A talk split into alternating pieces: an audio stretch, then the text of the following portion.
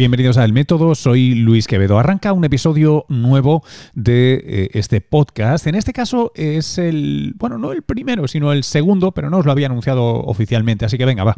Es el primero en colaboración con el Instituto de Bioingeniería de eh, Cataluña.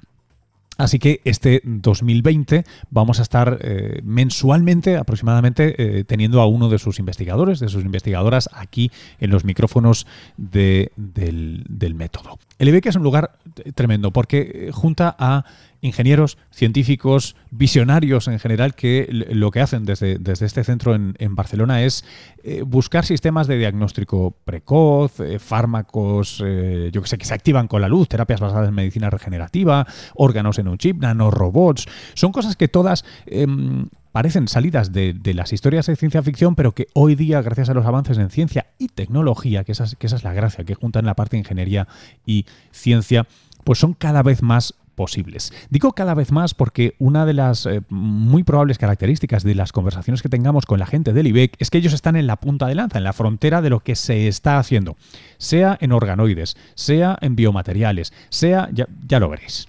Bueno, hoy quien nos va a acompañar es Elizabeth Engel López, ella es investigadora principal del grupo de biomateriales para terapias regenerativas de este IBEC, Instituto de Bioingeniería de Cataluña, y es también catedrática del Departamento de Ciencia de Materiales e Ingeniería Metalúrgica en la Universidad Politécnica de Cataluña. Lo que tal vez no hubierais adivinado nunca o casi nunca es que empezó como bióloga. Y es que esta es la naturaleza de estos nuevos campos transdisciplinares. Espero que disfrutéis la conversación. Esto es el método, más en el método.fm. Si os gusta, compartidlo en redes y compartidlo en serio. Venga, en vuestra plataforma favorita, en vuestra red favorita, hacedlo, es lo único que os pido a cambio. Hasta ahora. Soy Elizabeth Engel, soy eh, eh, group leader en el, en el Instituto de Bioingeniería de Cataluña. Me formé en biología, pero luego hice el doctorado en medicina y ahora me dedico pues a la bioingeniería. Por lo tanto, pues he seguido un, recorrido eh, un tanto peculiar y muy, muy interdisciplinar. Ah. Em, ¿hay, ¿Hay un porqué? ¿Por qué das esas vueltas? Ah, bueno, al final es un poco como te dirige la vida, ¿no? Y las situaciones en que vives. Yo empecé a biología sin pensar en dedicarme a la investigación, pero cuando yo acabé, eh, pues había muy pocas eh, salidas y me puse a, colaborar con un, grupo de investigación en el Hospital del Mar aquí en Barcelona y me ofrecieron la oportunidad de hacer la tesis y dije, bueno, pues vamos a probarlo. Y, me, gustó, me gustó muchísimo, me apasionó y luego pues empecé a colaborar eh, en, otro proyecto con un grupo de ingeniería y, fueron ellos que me dijeron, ostras, nosotros hacemos biomateriales, nos falta la parte bio. O sea, hacemos el material, pero no sabemos cómo se comporta biológicamente. Y, así, así fue. Y ahora soy profesora de la, de la Universidad Politécnica de Cataluña en Ingeniería Industrial. O sea que la verdad es que muy, muy transversal, pero apasionante. En, tu foco ahora, si, si lo comprendo bien, son los biomateriales. Em, ¿Cómo se definen? Ah, los biomateriales es cualquier material que es susceptible de estar en contacto con el cuerpo y que eh, tienen que tener una, mm, una, respuesta o generar una respuesta biológica desde, desde el cuerpo. ¿De acuerdo? Vamos, que, la típica cabeza de fémur injertada de titanio, aunque sea compatible, no genera respuesta, por tanto no sería un biomaterial. Sí genera respuesta. Todos ¿Ah, los ah, biomateriales generan respuesta.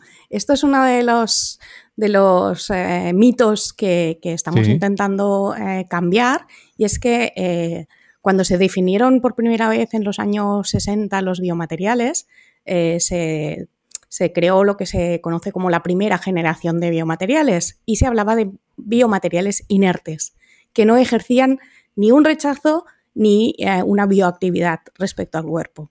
Nosotros ahora sabemos, en nuestra experiencia, que todo genera una respuesta. Cualquier cosa que tú metas dentro del cuerpo, en contacto con los tejidos, en contacto con las células, va a generar una respuesta. Por lo tanto, los biomateriales inertes no existen. Y el titanio, las, las, ah, prótesis de titanio, de hecho, el titanio se oxida muy rápidamente. y esta oxidación crea una capa de óxido de titanio que eh, es no bioactiva, pero que sí promueve que eh, las células óseas se adhieran y empiecen a, generar hueso. Oh, wow, no, tenía absolutamente ni idea. Sí, sí, sí. Lo que pasa es que eh, lo, que se ha hecho en los últimos años es modificar esta superficie porque, para que no solo químicamente eh, sea interesante para las células, sino también a nivel topográfico para mejorar mucho más la integración del, titanio del implante con el, con el hueso. Una, una, de las cosas a las que eh, os dedicáis en el laboratorio es a la voy a intentar hacerlo por, por pasos, que es, utilizáis la impresión 3D, ¿es así? Sí, sí. Em, la impresión 3D, además de lo que yo puedo hacer en mi casa, descargarme un modelo y, en fin, hacer mis, mis figuritas de bola de drag, eh, porque era muy fan. Eh, ¿cómo, la aplicáis en el, en el laboratorio? Porque de la impresión 3D aditiva, esta que conocemos todos con los plastiquitos y tal, a la bioimpresión 3D, eh, ¿Qué diferencias tiene y cómo se camina esa, distancia?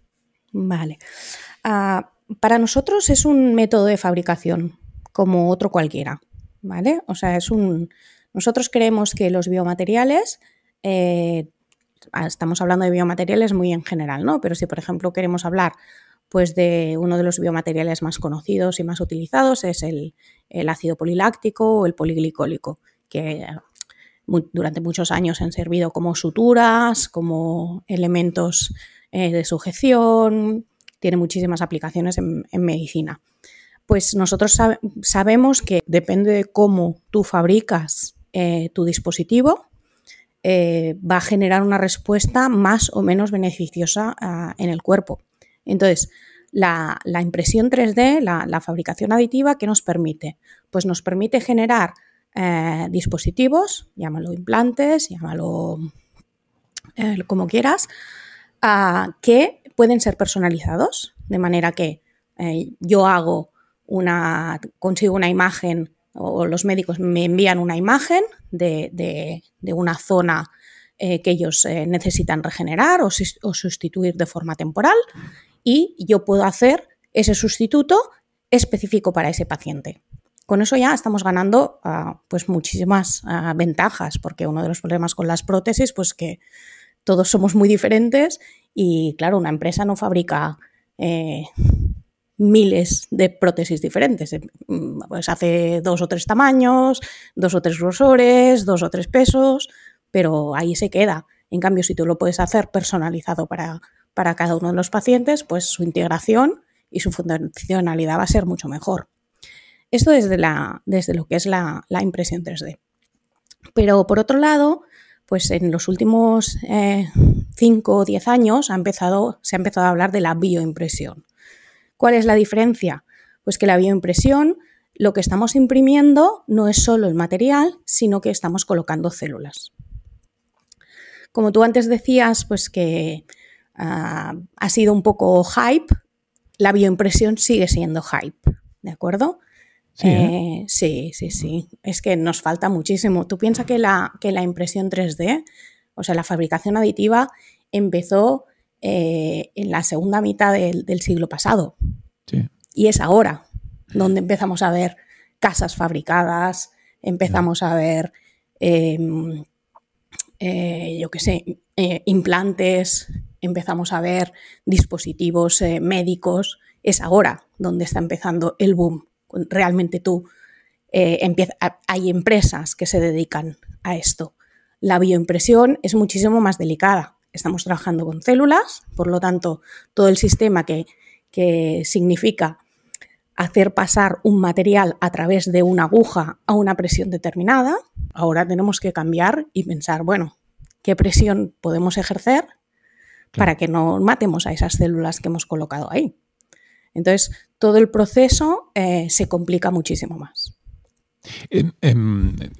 Diciendo una burrada, seguro, pero eh, eh, entonces está, mucho más cerca de, intentar automatizar un poco como estos robots que, trabajan con, los, con, los, eh, con las placas de Petri. Se está más cerca de, intentar automatizar a tres o cuatro PhD students que están con la micropipeta poniendo, poniendo, poniendo pues eso, ¿no?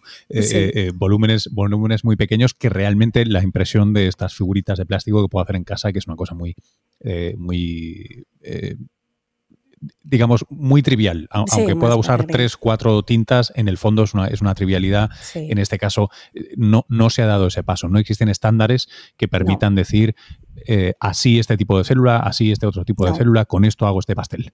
En absoluto. De hecho, estamos pues todos un poco avanzando en eso y, experimentando con diferentes tipos de, de, materiales que además, claro, aquí ya nos vamos a, restringimos el tipo de material que podemos utilizar muchísimo.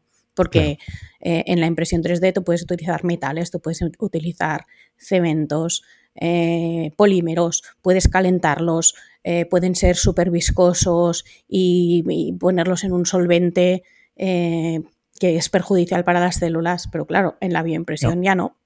Tienes que trabajar con, con, algo vivo, que es muy sensible y que no, y que no, entonces el número de, materiales con los que podemos trabajar se, reduce muchísimo. Entonces, eh, eh, Elisa, ¿qué, es lo que sí se, puede hacer hoy? O sea, dejando de lado las páginas del New Scientist, que siempre se viene arriba, eh, ¿qué, cosas sí estáis haciendo o, se pueden hacer razonablemente o son vías de investigación, pues eso, razonables en este momento? Pues un poco lo que tú decías, ¿no? Pues poder automatizar algunos procesos de, siembra y ah, una de las promesas de, la impresión 3D es que tú puedas colocar de forma eh, organizada y de forma determinada las células, ¿no? Entonces, cuando nosotros hablamos de, imprimir órganos o imprimir tejidos, que estamos lejos de ahí, ¿eh? estamos lejos. Em, te permite mezclar, porque un órgano o un tejido tiene diferentes proteínas, tiene diferentes tipos celulares. Entonces la bioimpresión te permite, porque tienes diferentes cartuchos, trabajar con diferentes materiales y con diferentes tipos celulares. Entonces esto es una gran ventaja, ¿vale? Porque en el mismo sistema, cuando tú produces tu, andamio, que se dice en castellano, eh, pues puedes ahí tener diferentes tipos de celulares y controlar dónde los colocas. Si tú, por ejemplo, quieres hacer un tejido que por en medio pase un vaso, pues puedes crear dos tipos de materiales, uno más parecido al del tejido, otro con forma de tubo que sea el vaso y colocar pues, las células endoteliales en el vaso y las otras células eh, fuera de ese vaso. ¿no? Entonces, eso es un poco explicado así un poco a grosso modo, ¿eh? Sí, pero vamos, la, idea de que em, eh, vais a coincidir eh, en breve las líneas de la gente que se dedica a organoides y los que estáis en bioimpresión como para hacer esos, eh, no organoides, pero bueno, una cosa con un poquito más de entidad, eso todavía eso, a, pesar del hype, eso queda bastante adelante. Hay muchos problemas técnicos que, resolver antes desde el punto de vista de manejo de los tipos celulares, de estructuración de un tejido, etcétera. Sí, sí, sí. Y sobre todo que, está eh, completamente en fase de, pipeline, ¿no? de, desarrollo eh, científico y tecnológico. Y que de verdad poder eh, tener un tejido fabricado por impresión de completo, completo, porque sí que hay gente que dice que está imprimiendo piel y lo que está haciendo es imprimir a lo que sería la epidermis, pero al final es una capa con eh, fibroblastos. Y luego, si quieren, posteriormente les hacen eh, eh, crecer los queratinocitos encima. Esto ya es un avance verdadero, pero ah, la piel es muchísimo más compleja que todo eso. Tiene varias capas, tiene vasos sanguíneos, tiene glándulas sudoríparas, tiene pelo, tiene eh, nervios. Entonces, de ahí estamos muy lejos, lejísimos.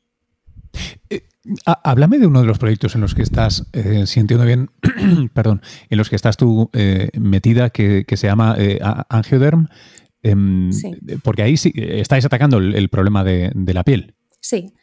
Lo que pasa es que, mm, déjame introducirte otro de los problemas de la bioimpresión, que, es que eh, al introducir células, eh, la legislación y la regulación de ese tipo de producto mm, sanitario eh, se complica muchísimo porque se convierte en un fármaco. Esto quiere decir que los experimentos y los ensayos que necesitas hacer hasta que eso tenga el sello de aceptación de la Agencia Española del Medicamento o de la Agencia eh, Europea, eh, son muchísimos. Y tienes que hacer fases clínicas, etc. Entonces, ¿nosotros cómo lo abordamos? Nosotros lo abordamos desde el punto de vista de los biomateriales, de intentar crear biomateriales que guíen el crecimiento de la piel y guíen eh, a, través de, de atracción químico-física que las propias células del paciente generen el tejido. ¿De acuerdo? Entonces, en, en, Angioderm lo que estamos haciendo es, este es un proyecto europeo en el que participan eh, una empresa de, impresión 3D francesa, un, equipo de investigación también de allí de, Grenoble, el Hospital de, Vallebrón, la unidad de, quemados con el doctor Barret eh, y nosotros en este, en este, y luego un grupo de, Grecia también. En este, en este proyecto eh, tratamos las, ah, el problema de las, de las ah, úlceras de la piel, las que se producen por, por, úlcera crónica, por ejemplo, la gente que está estirada durante eh, muchas horas al día por, problemas de salud o por, por inmovilidad, y que eh, son muy profundas, o sea que, estamos hablando de, llagas de tercer y cuarto grado. Esto quiere decir que en algunos casos eh, ha desaparecido el tejido y ya se ve el hueso. Eso es un problema enorme que afecta a nivel mundial y que cada vez eh, va a crecer más porque la, población, vamos, tenemos una esperanza de vida mayor, pero bueno, igualmente vas envejeciendo y, entonces espera que además esto aumente muchísimo más. Eh, este proyecto lo que intenta es imprimir eh, por 3D una, estructura que además lleva nanopartículas que liberan iones y estos iones, eh, cuando se van degradando las nanopartículas, lo que hacen es atraer a las células. Por un lado, a las células endoteliales, que son las que van a restablecer la vascularización, o sea, los vasos sanguíneos en la zona, y por otro lado, las células de tipo fibroblasto, que son las que van a empezar a, producir el colágeno y a, regenerar esa, esa llaga. La impresión 3D en qué nos ayuda? Primero que tenemos un sistema temporal que nos va a rellenar la falta de, ese tejido y además eh, va a guiar el crecimiento del tejido nuevo.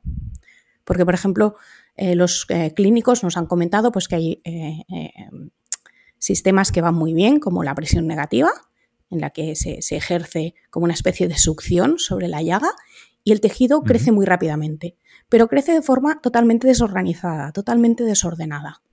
Y entonces eso se convierte en una cicatriz y el, tejido ahí formado no es piel, es un tejido amorfo, un tejido desorganizado que tiene una tendencia a reabrirse y a producirse otra vez la llaga eh, muy rápidamente. Entonces nos pidieron algo que pudiera guiar ese crecimiento de manera que las células tuvieran un soporte que las señaliza para activar la regeneración y además las guía para formar una piel eh, pues funcional y, bien, y bien formada. ¿Y eh, qué tal va? bueno, acabamos de empezar. acabamos eh, eh, O sea, está, muy fresco. Es que no sabía en cuánta literatura previa estaba, estaba basado. Vale. Esto es del año pasado, ¿verdad? ¿De 2019? Mm, sí, de sí, empezó en octubre de 2019. Sí que está basado en, una, en trabajos anteriores nuestros en, las que, en los que sabemos que determinados iones tienen un efecto positivo en la vascularización y la regeneración de la piel pero lo habíamos probado solo pues en, llagas de tipo, de tipo 2, que se dice, ¿no? De grado 2, en las que hay herida pero que no son tan, tan profundas. Entonces aquí estamos combinando el efecto de las nanopartículas que liberan iones con el sistema tridimensional para el guiaje de las, del crecimiento de la piel. Y, eh, Elizabeth, es, muy, supongo que sí, pero, pero es, muy distinto de otro de los proyectos que, sé que eh, tenéis en el, en el IBEC, o teníais, eh, no, sé si sigue en, marcha, que es el de los biotendones. Em, hmm. No, es muy diferente. Cuéntame, porque también coincide ¿no? con, este tema de, justo actuar donde, donde el envejecimiento de la población ¿no? nos está dando ciertos, ciertos problemas de salud recurrentes. Sí. El, proyecto del biotendón fue un proyecto financiado por, por el programa de Reser Caixa, que está promovido por, la Caixa. Y este fue un proyecto también en, conjunto con, los clínicos del Hospital de, de, Tarrasa. Y allí lo que hicimos fue un, sistema basado también en biomateriales mm, para, promover un sustituto eh, temporal de lo que se conoce como el manguito rotador. El manguito rotador es lo que une el hombro eh, con la musculatura del, hombro, o sea, el hueso con la musculatura. Y esto con, la edad pues se va degenerando y, se va y se puede llegar a romper. Entonces, hay muchas, muchos tipos de roturas. Se puede romper pues un poquito o se puede romper del todo. Entonces, bueno, con el, con el clínico con el que trabajamos, con el doctor Mora, que es un especialista en, precisamente en manguito rotador, pues nos, pidió a ver si podíamos desarrollar algo que fuera bioactivo. Hasta ahora mm, hay, no hay soluciones para lo que son tendones y ligamentos. Eh, todo lo que es basado en materiales sintéticos no acaba de funcionar.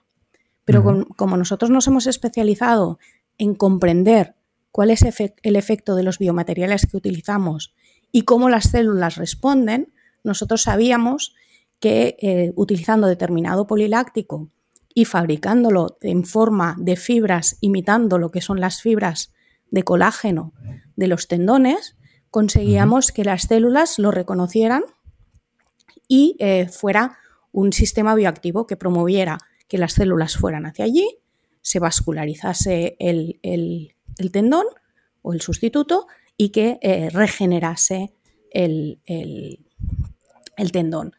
Eh, esto todavía no lo tenemos publicado, estamos aún trabajando en, los ensayos que hicimos en, Conejo, porque esto lo hacemos con, los clínicos y, ellos están súper ocupados y cuesta un poco tirar las cosas adelante. Pero, pero bueno, ha sido un trabajo muy, muy interesante y muy bonito. Oye, ¿qué trabajo te gustaría hacer? ¿Qué, proyecto te gustaría hacer si de repente tuvieras, eh, ¿sabes estos, estos sueños húmedos académicos de cuando no hay límite de presupuesto? Es decir, ¿qué, te gustaría hacer para avanzar la, disciplina o, el, campo de los biomateriales? Bueno, es una cosa que, ya estoy haciendo. Lo que pasa es que todavía me falta esa, esa financiación ilimitada que te permita eh, llevar la experimentación a, lo más avanzado posible, porque nosotros estamos eh, siempre en relación con, las empresas, pero todo lo que es salud y dispositivos biomédicos, mm, pues requieren mucha experimentación y, mucho, y, mucha demostración para, que luego esto pase a humanos. Y la verdad es que mi, sueño es que, algo que hemos hecho nosotros pues pueda realmente llegar al paciente, no solo hacer investigación básica, que la hacemos, pero eh, utilizarla para la traslación, ¿no? Entonces, ahora estamos trabajando en, un parche para regenerar eh, un infarto de miocardio basado única y exclusivamente en biomateriales, sin células, sin moléculas, sin microRNA, sin factores, nada, solo que solo el parche sea capaz de promover una actividad que, el, que el corazón tiene durante el desarrollo y que pierde en el momento del, nacimiento, ¿no? Y eso es lo que me, encantaría, ¿no? Si un día verlo realmente utilizado por los médicos en, salvar eh, gente que ha, sufrido un infarto de miocardio. ¿Y, cuáles serían los, factores limitantes ahora mismo de, esto? Además del de, dinero simplemente para hacer más, eh, eh, ¿cuáles son los principales retos, por ejemplo, de un, proyecto como el que dices ahora? Es decir, em, ¿por qué no tienes ese parche ahora mismo? ¿Qué se puede colocar? Y eh, fomenta, promueve adecuadamente la regeneración del, músculo cardíaco? yo creo que el primero principal es la financiación, ¿no? Porque si tuviéramos más financiación, que tenemos un poco, pero no, no suficiente, tendríamos más gente trabajando en ello y podríamos eh, estar haciendo ya experimentación en animales grandes, que es carísimo. Esto lo, hacemos, lo estamos haciendo para otro proyecto y es, eh, eh, bueno, es súper caro. Pero también hay una cuestión que es lo que también nos está costando un poco y es convencer a la comunidad científica. Porque la ciencia ah, algunas veces se mueve un poco por modas, ¿no? Entonces, pues ahora está de moda pues, las células madre, está de moda los microRNAs para la regeneración.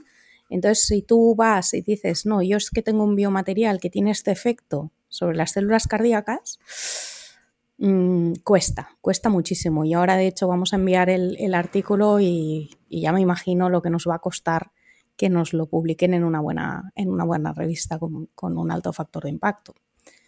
Y eso para mí ahora, actualmente, nuestra visión y nuestro, nuestra forma de pensar en la regeneración eh, no es compartida por el resto de, o por, gran parte de la comunidad científica. Y eso cuesta mucho, romper esas eh, barreras y... Eh, perdona mi, ignorancia, pero ¿por qué? Es decir, em, si, no comprendo mal, eh, el, hecho de no usar eh, células directamente o no usar células madre directamente simplifica desde el punto de vista regulatorio eh, esta exploración, ¿no? Casi parece que hubiera incentivos para usar impresión 3D de cosas que no sean células o materiales vivos. Claro, por supuesto, porque nos, nos saltamos toda una fase, claro, y más sencillo de fabricar, más sencillo de aplicar. ¿Y por qué no ponemos todas las fichas ahí o más fichas ahí? Mm, pues por eso mismo, porque, porque hay mucho dinero en, el desarrollo de, sistemas más biológicos. Hay gente que no cree en la regeneración, por ejemplo. Hay gente que no cree en que tú puedas, eh, que sin células, pero lo nuestro no es sin células, porque vamos a utilizar las células del propio corazón, pero evidentemente que son ellas las que van a trabajar, ¿no? Pero nosotros no vamos a poner más células. Eh, se ha demostrado que, muchos de los ensayos, la mayoría de los ensayos que se han hecho en, infarto de miocardio, con células madre, que hay eh, centenares, eh, sobre todo en Estados Unidos y en Japón, el efecto que tienen es muy bajo. El efecto beneficioso de las células es muy bajo. No se han conseguido realmente eh, cambios espectaculares. Mm, los dos primeros meses tienen una mejoría, pero luego eso se pierde. Entonces nosotros, eh, nuestro enfoque va completamente en la otra dirección, en decir, no, vamos a cambiar el microambiente del, tejido, del tejido lesionado, con un biomaterial y ese microambiente va a favorecer que las células vuelvan a activarse. Y esto, bueno, eh, es ir un poco en contra, ¿no? Eh, como ha pasado en, toda la vida en la ciencia, pues cuando intentas romper eh, moldes o, líneas de pensamiento, pues necesitas un tiempo para convencer a la. Claro, es que lo, que me sorprende es que eh, también parte de lo que pasa en las últimas, pues probablemente dos décadas o algo así, es que muchos de los preconceptos que había muy establecidos sobre la. Eh, finalidad ¿no? de nuestro cuerpo adulto se han ido poco a poco cayendo, ¿no? Primero de que si no había regeneración neuronal. después, o sea, como poco a poco estamos viendo que, no somos tan... Hay cierto platonismo, ¿no? Ahí, esta idea de que, de que estamos acabados, ya está, ya, no somos la potencialidad del niño. Y parece que todo esto se, se, va cayendo poco a poco, ¿no? Entonces me sorprende que, jo, en 2020 Em, todavía me digas que uno de los principales eh, problemas es, eh, así en términos muy, muy cunianos, ¿no? De, que, pues como hasta que no se mueran todos aquellos que se educaron pensando que no había regeneración, no podemos proponer regeneración del propio cuerpo. Mm. Bueno, esto, esto se está empezando a aceptar, ¿no? Que, realmente tenemos una capacidad regenerativa y que solo hay que cambiar eh, la dirección de las células, ¿no? El fenotipo que están expresando y que puedes utilizar sistemas eh, y factores epigenéticos para devolver a esas células a su eh, estado pre-desarrollo en el que ellas son capaces pues, de generar el, propio, el propio órgano. Lo que pasa es que nuestros sistemas pues, parecen demasiado simples. Es como muy sencillo, ¿no? Ostras, material. como la, como la medicina preventiva, ¿no? sí. Es, que es, como cutre, si la comparas con. Sí, y, también estamos en un, en un, momento en que, bueno, pues eh, hay que hacer cosas pues muy raras y muy fashion y muy especiales que luego no sabemos si van a funcionar para nada, pero eso vende más, ¿no? Y es más, no sé, más appealing para las revistas, etcétera. En, un, pequeño experimento mental, eh, ¿qué, resultado o qué dispositivo eh, conseguiría un poco eh, romper esa, esa presa, de alguna manera, ¿no? O sea, no sé si es un apósito tal que ayuda a, la gente que ha sufrido quemaduras, o sea, ¿qué, cosa impactante ayudaría a decir, ostras, eh, igual aquí hay que empezar a pensar distinto? Hmm. Nosotros, de hecho, y, lo, que tenemos mucho más avanzado y que tenemos dinero para, la parte de traslación y que ya estamos haciendo ensayos en, cerdos, es un apósito para las llagas en las que demostramos eso, ¿no? Que, con nanopartículas ah, hacemos que crezcan y se regeneren otra vez los, vasos sanguíneos. Entonces, esto, eh, en cuanto tengamos mm, la prueba, la prueba lo, hemos, lo, hecho en, ratones y en ratones funciona muy bien, pero al final las empresas lo quieren ver en un animal que tenga pues una piel más parecida la nuestra, que sería la del cerdo, aunque aún así el modelo no es perfecto, porque nuestra, nuestra aplicación o nuestro target, que es médico, que, clínico que se llama, eh, son, por ejemplo, las llagas de, de, pie diabético, que estas no tienen ninguna, no hay tratamiento actual. Entonces, eh, tener un modelo de cerdo diabético con un tipo de úlcera producido por el roce o por una herida, etcétera, eso generarlo en un cerdo no es tan fácil. Y entonces, bueno, pues al final eh, la ciencia o, nuestra metodología actual tiene ciertas limitaciones. Que tampoco te permite a lo mejor demostrar del todo perfectamente. Al final, el modelo mm, principal y el que nos lo va a demostrar va a ser el propio el propio humano. Qué interesante tú. Qué, qué, interesante. Em, ¿No hay eh, modelos, em, va a ser la, pregunta idiota, pero em, no, hay buenos modelos por alguna incompatibilidad o diferencia esencial entre los tejidos? De, por ejemplo, quiero decir, un cerdo humanizado tampoco eh, serviría obviamente, claro, las cortezas te dan una idea de que su piel es distinta de la nuestra, ¿no? Pero es, un tema por, por, la estructura del tejido, ¿no? no, O sea, no es un tema de incompatibilidad. No, claro, por ejemplo, el, cerdo ah, tiene muchísima menos vascularización la piel del cerdo que la nuestra. La nuestra está muchísimo más vascularizada. Entonces, eh, como nuestra idea es eh, activar endógenamente al cuerpo para que se autorrepare. Vascularice otra vez, claro. Eh, claro, ya estamos con una, con una, primera limitación. Entonces, por ejemplo, en, los ensayos en ratones les hemos generado una, úlcera de presión, ¿vale? Utilizando dos imanes y generando esa úlcera.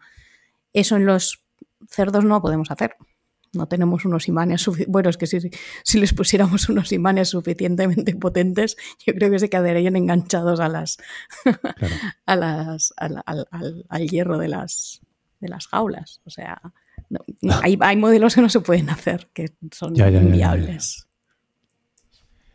Elizabeth Engel, muchísimas gracias por, haber participado en, el método. Espero que hasta una próxima. Esperamos. Muchísimas gracias, Luis. Hasta luego. Adiós. Bueno, ya está aquí esta conversación con Elizabeth Engel. La verdad es que interesantísimo todo lo que están haciendo y eh, muy agradecido de la, de la franqueza, de la dureza con la que ha aproximado alguna que otra respuesta. Seguiremos hablando de biomateriales, seguiremos colaborando con el Instituto de Bioingeniería de Cataluña, más o menos mensualmente. Esperad a sus investigadores y sus historias por aquí. Recordad que esto es el método. En el método.fm encontras todos los episodios. Si te ha gustado esto, si crees que más gente debería escucharlo, por favor, dos cosas. Uno, compártelo en tus redes. El social es lo que mueve este tipo de iniciativas, por lo demás, gratuitas para ti. Y eh, bueno, si te pasas por tu app o plataforma favorita de podcast y nos dejas una reseña, pues en fin, te lo pagaremos con amor eterno. Gracias y hasta un próximo episodio de El Método.